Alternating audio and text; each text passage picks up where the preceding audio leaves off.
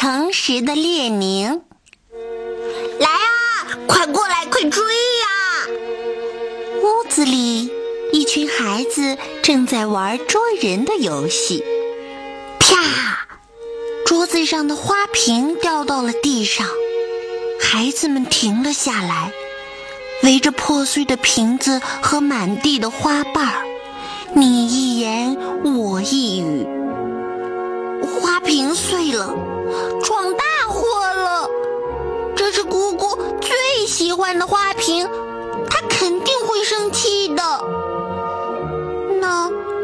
那怎么办呢？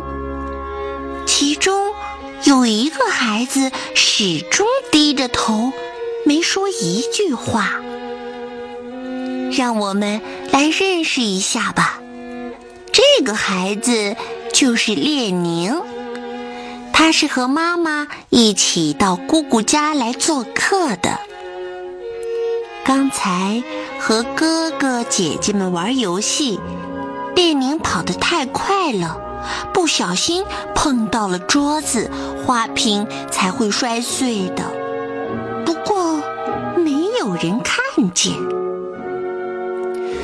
发生什么事了？在隔壁房间看书的姑姑听到声音走了进来。孩子们，你看看我，我看看你。哥先说话了：“花花瓶掉到地上，摔碎了。”姑姑看着大家，是谁碰掉的？列宁的心里可紧张了。哥哥姐姐们都说不是自己，列宁也小声的跟着说：“不是我。”晚上回到了家里，列宁吃不下饭，睡不着觉。妈妈以为他生病了，谁知列宁却哭了起来。边哭边把自己打碎花瓶又说谎的事情告诉了妈妈。说了实话，列宁心里舒服多了，睡了个好觉。